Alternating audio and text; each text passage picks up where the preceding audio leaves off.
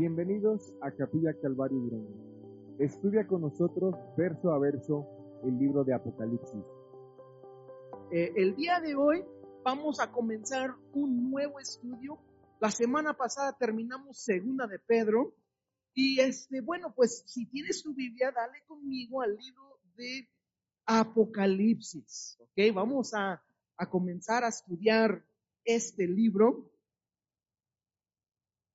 Y es muy fácil de encontrar el libro de Apocalipsis. ¿Por qué? Porque es el último libro de la Biblia. Así dice, no, pues yo no sé dónde están, dónde se encuentran. Bueno, pues ve hasta el último de tu Biblia y ahí está, ¿ok? Bueno, para ser muy sincero con ustedes, el Señor ya por un buen rato me ha estado poniendo en mi corazón como que un empuje de estudiar junto con ustedes este libro. Pero la verdad no he querido. ¿Sí? Y la razón por qué no ha querido es porque la verdad hay muchas cosas así como problemáticos, hay dilemas, hay cosas que no tal vez vamos a entender al 100 o, o que no vamos a captar al 100.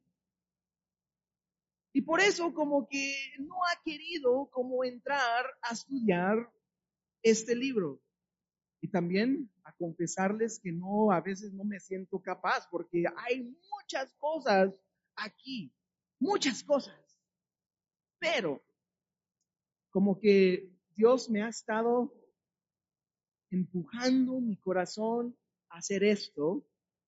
Y bueno, pues es la primera vez que hemos estudiado Apocalipsis aquí en la iglesia en Calvary Durango.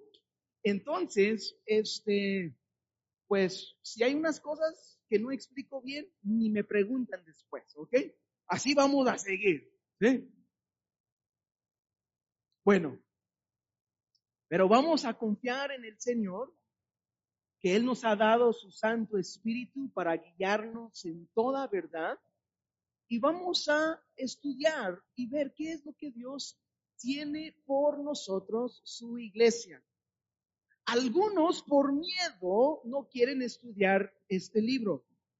Otros tal vez por falta de entendimiento, otros simplemente por flojos. Pero como todos los libros, lo último es de suma importancia, ¿no es así?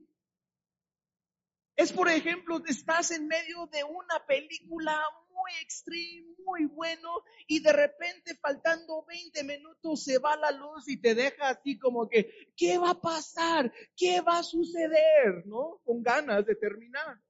Entonces, el último libro de la Biblia, Apocalipsis, es el final. Dios nos ha dado cómo se va a ver todo, cómo se va a terminar todo. Y muchas veces como cristianos estamos así como que no tengo miedo de ver cómo se va a terminar la peli, ¿no? No, así vamos a estudiar, vamos a ver qué Dios tiene por nosotros. Y el libro de Apocalipsis, o sea, es el clímax de la historia. Él la culmina, así se dijo bien, culmina el final. ¿Y sabes cómo termina todo? En el libro de Apocalipsis es lo que Dios nos ha dado, ¿no? Para mostrarnos cómo se va a terminar todo. Y Dios dio este libro a su iglesia, o sea, Él nos dio este libro a nosotros, los que estamos en Jesús, para que podamos vivir con gran gozo, con victoria, expectantes del eminente regreso de Jesús. La palabra apocalipsis en el griego es apoca o apocalipsis, algo así. No, no hablo griego ni español muy bien, entonces, pues bueno. Pero lo que significa la palabra apocalipsis significa revelación. Si estás tomando notas muy importantes, significa revelación. Y literalmente la palabra apocalipsis habla de quitar un velo. Lo que no se conocía, ahora se puede conocer porque el velo fue quitado. Y es lo que Dios hace por nosotros en este libro, nos quita el velo. Este libro es la revelación de Jesucristo. Jesús es el enfoque principal en este libro como toda la Biblia. El libro de Apocalipsis nos hace ver con más claridad quién es Jesús en toda su majestad, en toda su gloria y esplendor. Apocalipsis nos muestra Jesús. Y sin duda alguno, la meta de todo cristiano es conocer mejor a Cristo. Muchos realmente no es el deseo a leer y estudiar este libro porque quieren conocer a Jesús. Más bien hay mucha gente como que le fascina, eh, no sé, todo el simbolismo. Le fascina todo, tal vez, eh, el idea de los últimos tiempos y el caos y las profecías y todas esas cosas. Hasta he escuchado gente decir, no leas el libro de Apocalipsis porque te vas a volver loco. ¿Has escuchado alguna vez algún comentario eso? Este, bueno, pues ya estás aquí, ya sabemos que estás loco, entonces pues ya que vamos a darle, ¿no? Porque yo también estoy bien locochón, locos por Cristo, amén. Pero fíjese, no te vas a volver loco, sino que este es la revelación de Jesucristo. Si quieres conocer mejor a Cristo, si quieres crecer en Él, sin duda alguno tenemos que estudiar este libro. Y sí, vamos a estudiar acerca de muchas cosas como eh, de dilema, problemáticos. Vamos a estudiar acerca del anticristo, la bestia, los juicios que Dios va a derramar sobre un mundo que lo ha rechazado a su Hijo Jesús. Vamos a estudiar acerca de los 144 mil, qué significa. Vamos a mirar los dos testigos, tierra y cielo nuevo y promesas realmente increíbles. Todo eso vamos a estudiar y cosas que aún todavía ni estoy preparado para enseñar, la verdad.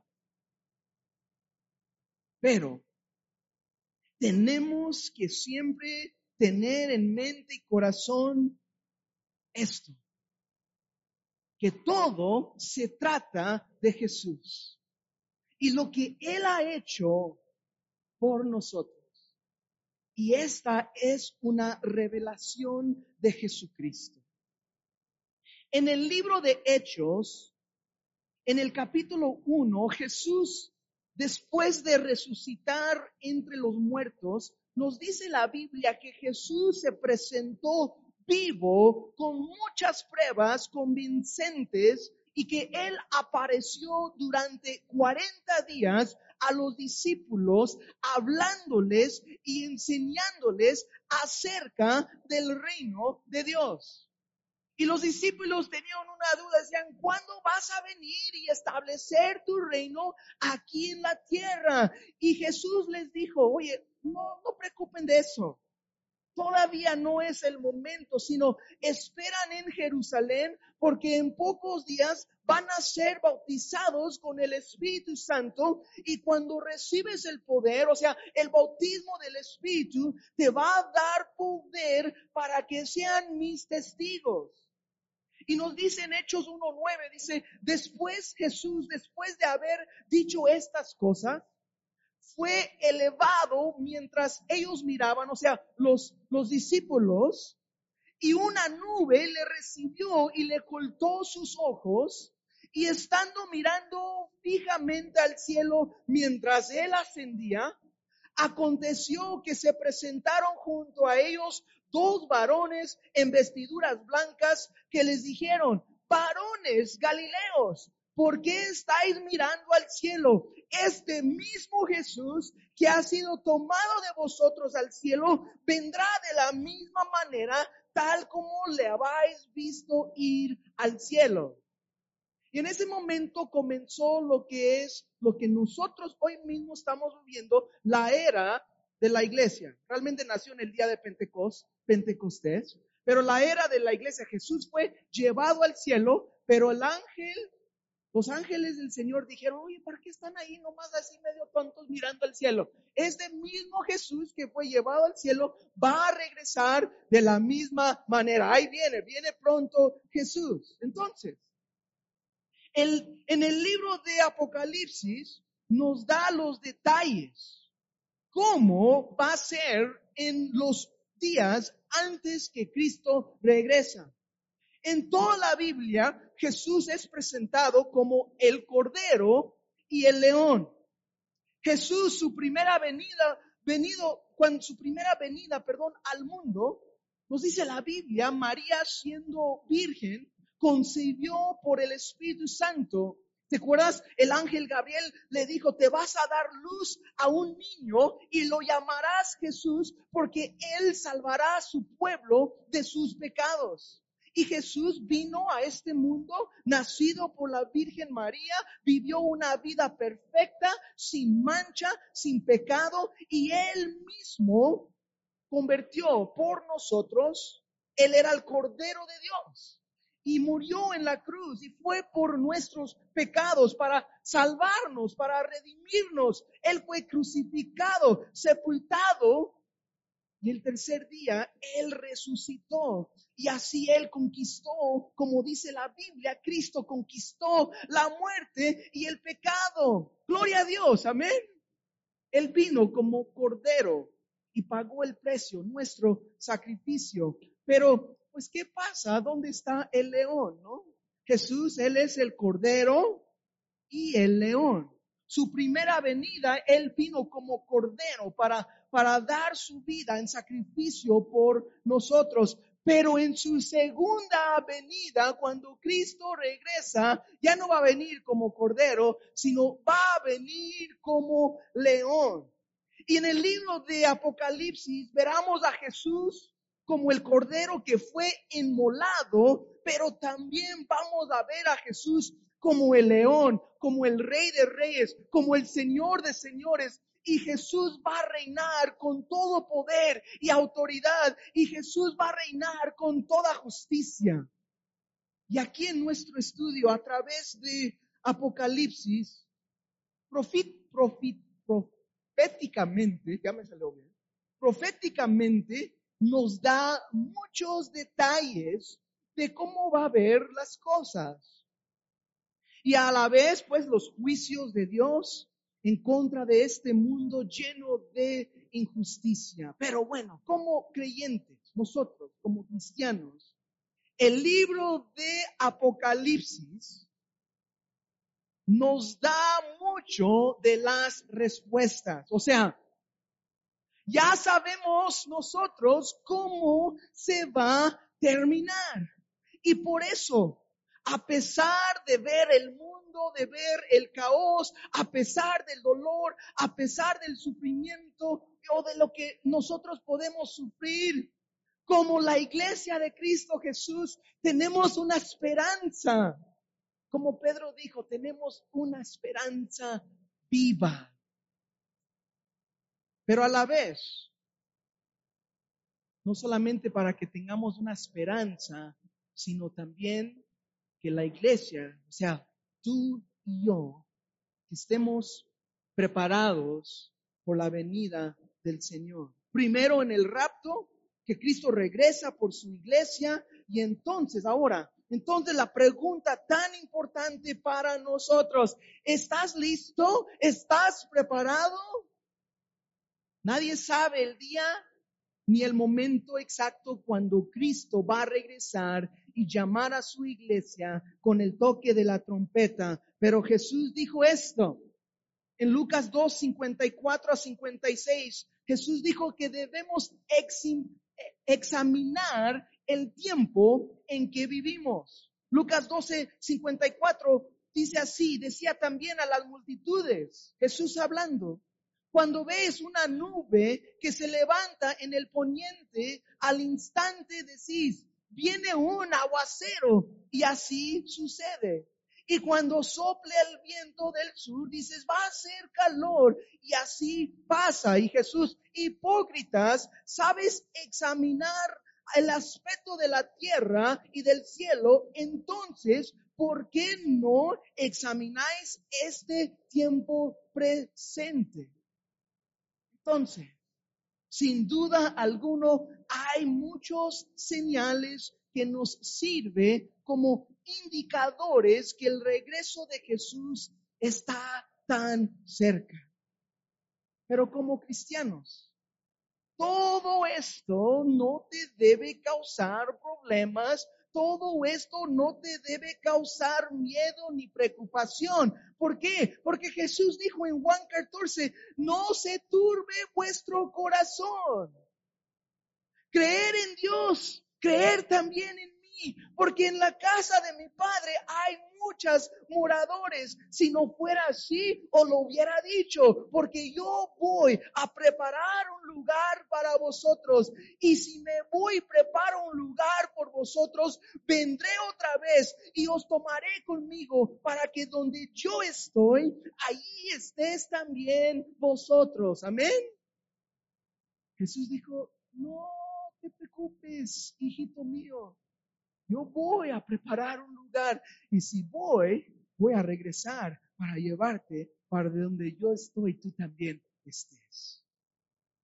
Entonces, sabemos que el apóstol Juan recibió esta revelación de Jesucristo más o menos en el año 95 y era unos sesenta y tantos años después que Cristo resucitó y el Espíritu Santo fue derramado. Entonces, en este momento la iglesia tiene como alrededor de unos 60 años y Dios ha movido, hay mucha gente, muchos cristianos y, y Dios estaba haciendo una obra increíble en este momento. Pero a la vez se levantó una gran persecución en contra de la iglesia.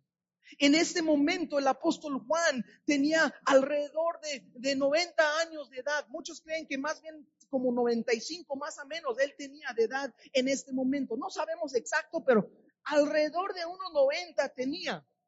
Y el apóstol Juan, él es el último de los primeros 12 apóstoles. Todos los demás fueron asesinados por su fe en Cristo Jesús. Todos los demás, ningún otro está vivo en este momento cuando el apóstol Juan recibe esta revelación. Tiene alrededor de 95 años de edad. Todos los demás ya le mataron.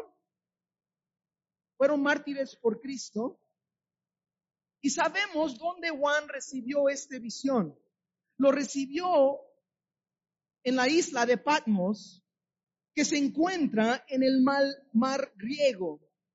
La isla de Patmos, tal vez en este momento es un lugar bonito de vacaciones, estás en el mar griego, la clima está increíble, está como ¿no? del sur de California, así Rosarito, Ensenada, es increíble la clima, no hace calor ni frío, todo el año está muy bonito. Pero en este momento, cuando Juan está en la isla de Patmos, fue como una prisión tipo Alcatraz. ¿Cuántos han escuchado de Alcatraz? Ahí más o menos, ahí cerquitas a, a San Francisco, hay una isla apartado de la ciudad y lo usaron para guardar criminales. Pues en este momento la isla de Patmos fue algo muy similar como era un campamento para prisioneros de Roma. Y Juan fue enviado a esta prisión por el emperador Domiciano de Roma. Domiciano tenía un edicto que todos tenían que adorarle a él como Dios. Y los cristianos lo negó, adorarle como Dios. Y el resultado era otra ola de persecución muy fuerte en contra de la iglesia. Y Juan mismo nos dice que el razón por qué fue desterrado a la prisión en la isla de Patmos, que era por causa de la palabra de Dios y por el testimonio de Jesucristo. Por él, por eso él está ahí en la prisión, por la palabra de Dios y por el testimonio de Jesucristo. La historia nos cuenta que Domiciano quiso matar Juan, el apóstol. Y la historia nos dice que lo metió Juan en aceite hirviendo, o sea, manteca hirviendo y lo metieron ahí para, para matarlo. Y la historia nos dice que no murió Juan, que no murió. Entonces dijo, bueno, no lo puedo matar ni este cuate, mejor lo mando al isla, a la prisión, y que ahí se, se, muere allá, lejos de todos.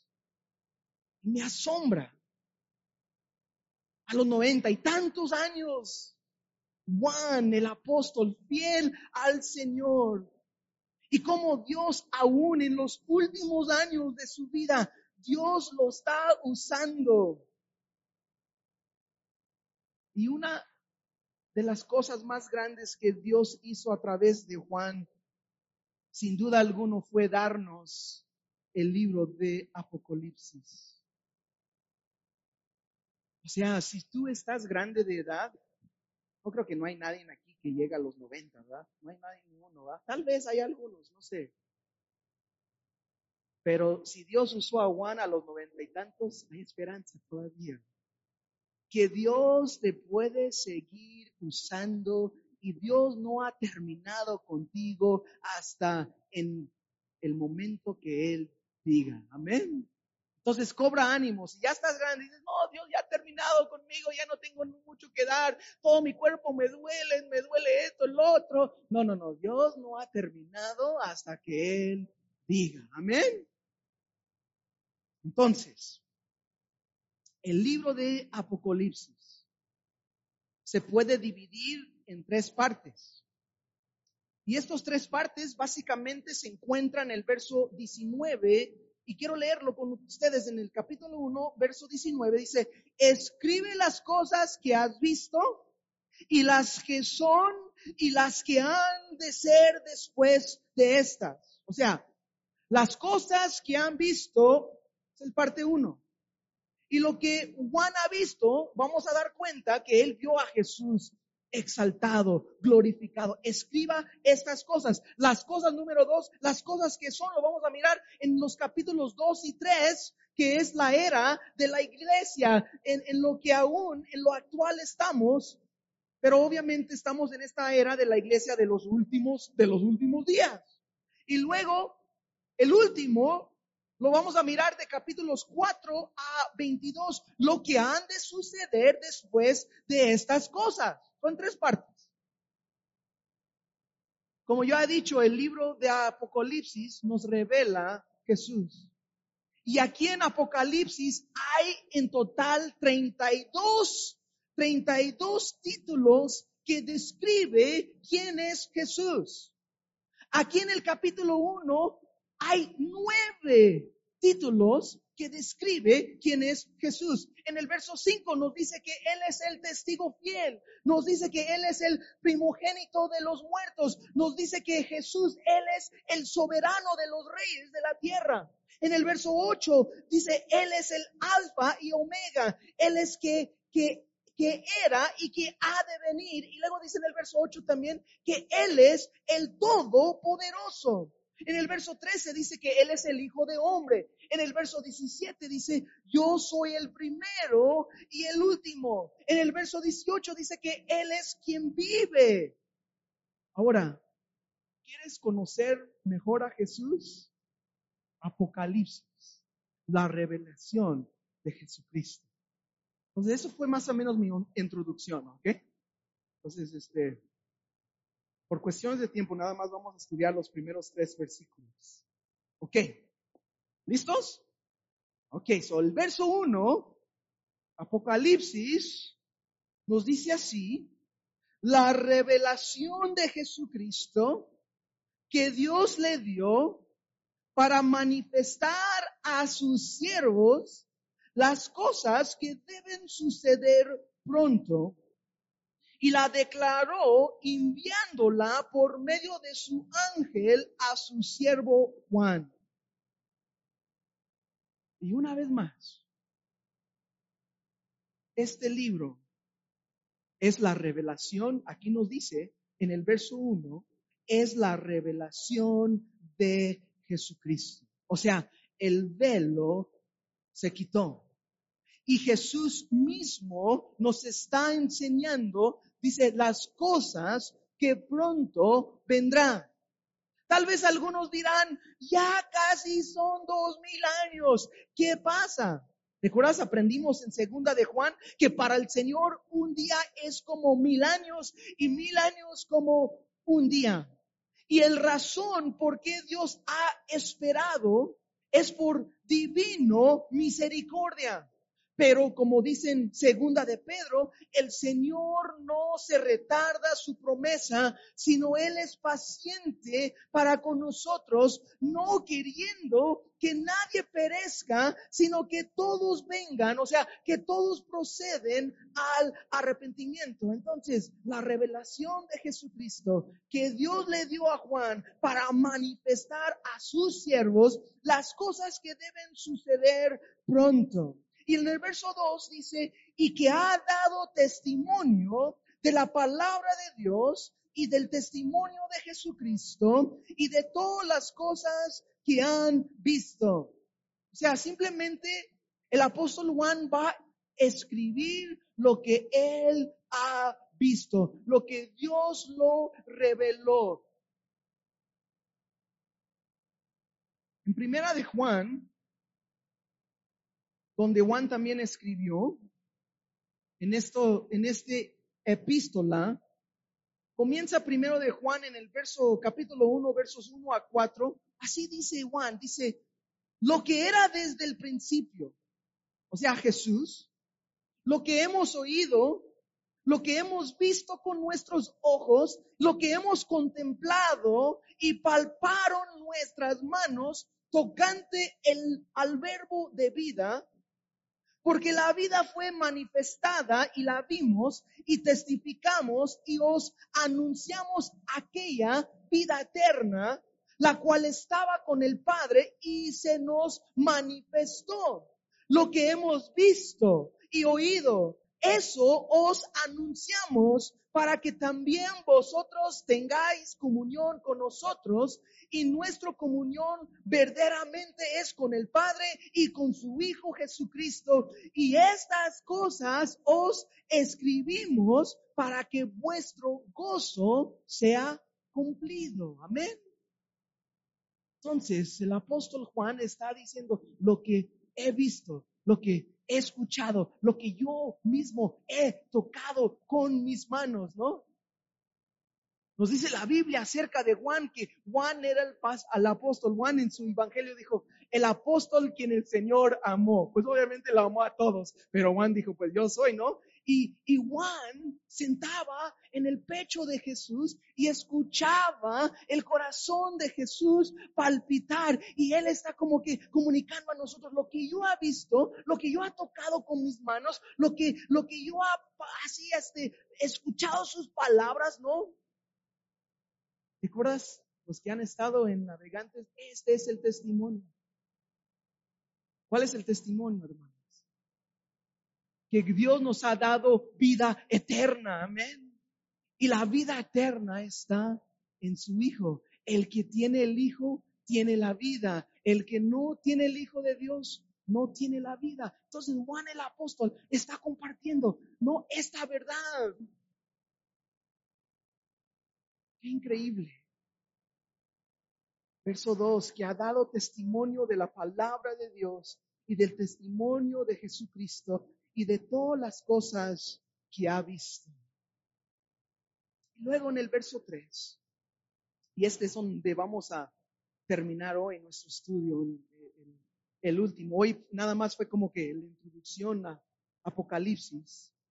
Pero aquí hay una promesa para todos en este libro. No hay ningún otro libro en la Biblia que tenga una promesa así tal como este.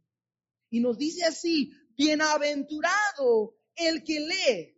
No te vas a volver loco, dice bienaventurado el que lee. Amén. Bienaventurado el que lea. Y los que le oyen las palabras de esta profecía y guardan las cosas en ella escritas porque el tiempo está cerca. Como los acaba de mencionar ninguna parte en toda la Biblia tiene esta promesa, esta bendición.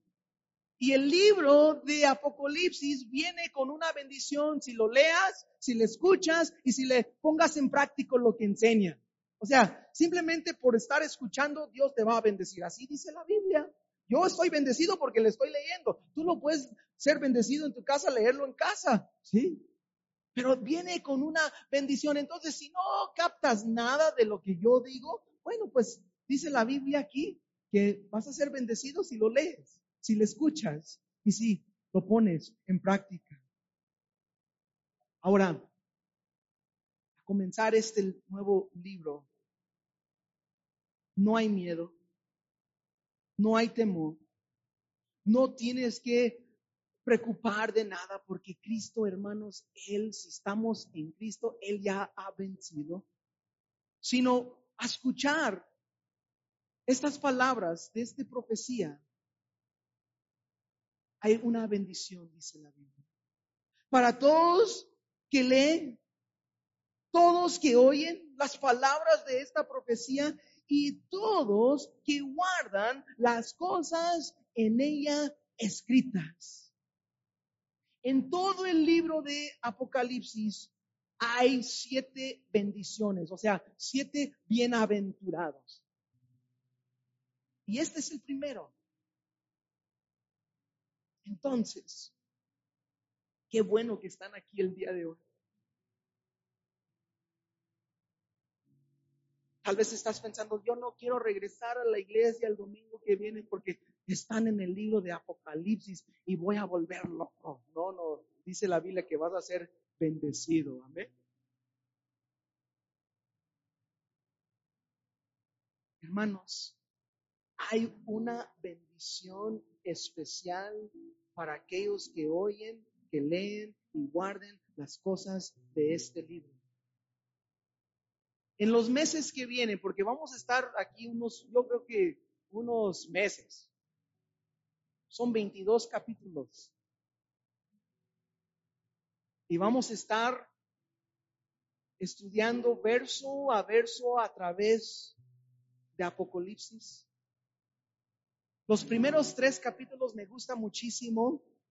Luego el cuatro está bien chido.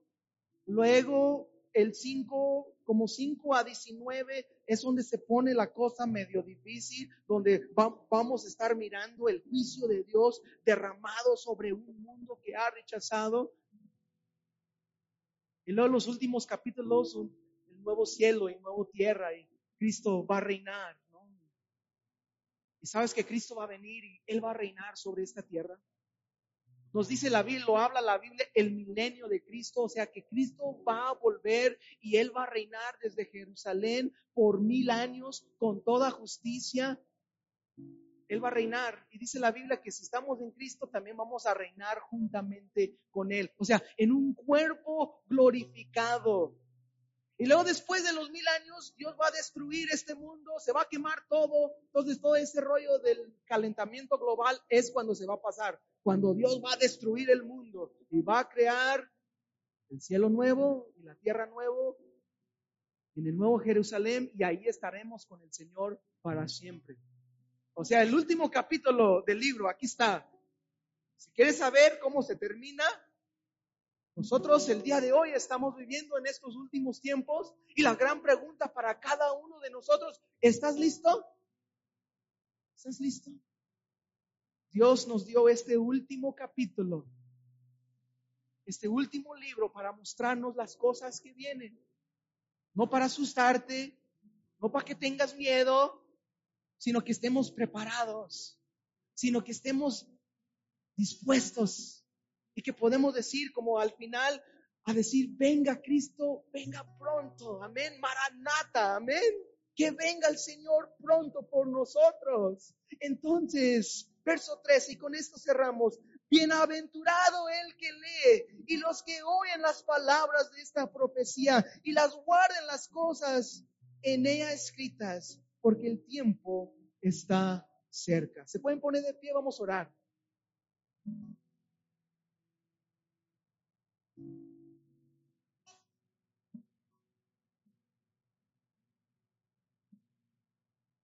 Señor, gracias por, por tu palabra. Señor, tu palabra es verdad. Y Señor, tal vez hay muchas cosas que, que no podemos entender al cien.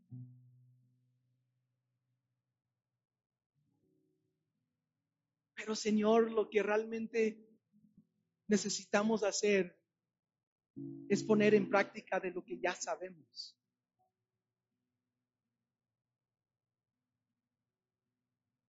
Y Señor, gracias por esta revelación de Jesucristo.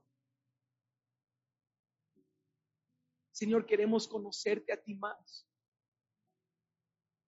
Por eso estamos estudiando este libro, porque queremos verte a ti, Jesús, en toda tu gloria, en toda tu esplendor. Y, queremos caminar contigo, Señor, íntimamente, Señor, a conocerte, Señor, estar en tu presencia, vivir en tu presencia, Dios, día con día. Que nuestras vidas, Señor, sean transformados por tu amor. Tu obra en medio de esta iglesia. Simplemente, Dios, hay una bendición a, comenzar a leer, a escuchar, a poner por obra las palabras de esta profecía. Entonces, Señor, haz tu voluntad. Yo no soy nadie. Me falta mucho el español. A veces hablo bien mucho, las cosas no me salen bien muchas veces, pero tu palabra es verdad y tu palabra es más cortante de una espada de dos filos y penetra el corazón y divida, Señor, hasta lo más profundo. En este momento, Dios, si hay alguien aquí que, que aún no te conoce, si hay uno aquí que no está preparado por todo lo que viene, que hoy pueden venir en arrepentimiento y fe, que sus vidas, Señor, sean transformados para siempre. Porque Cristo veniste y moriste en la cruz siendo el Cordero de Dios que quita el pecado del mundo. Eres tú, Jesús. Fuiste sepultado, pero el tercer día resucitaste. Y Señor, fuiste llevado al cielo, pero la misma manera, Señor, vas a regresar. Así dice tu palabra. Confiamos en ti, Jesús. Gracias por este tiempo. Señor, te bendecimos. Señor, te, te pedimos todo esto en el nombre de Jesucristo y para su gloria. Amén. Amén, hermanos. Pues vamos a vamos a cerrar nuestro tiempo juntos y vamos a recibir en este momento los diezmos y ofrendas. Y aquí en Capilla Calvario no damos al Señor bajo presión o bajo obligación, simplemente lo hacemos por amor a Dios, por lo que Él ha hecho por nosotros. Entonces, hermanos, que el Señor te bendiga, que el Señor haga su rostro resplandecer sobre ti, que el Señor llena tu vida con su paz, que el Señor te usa, amén, te usa para su gloria. ¿Quién es el Rey de Gloria? me persigue con su amor. Me asombran sus palabras, susurrando en mi interior. Mi conciencia me recuerda, necesito su perdón. ¿Quién es el Rey de Gloria? me ofrece Oh Rey del universo y príncipe de paz, revelándome los cielos, los misterios que me da. Mi espíritu anhela de su gracia y su verdad. ¿Quién es el Rey de Gloria? Hijo de hombre, hijo de Dios. Su nombre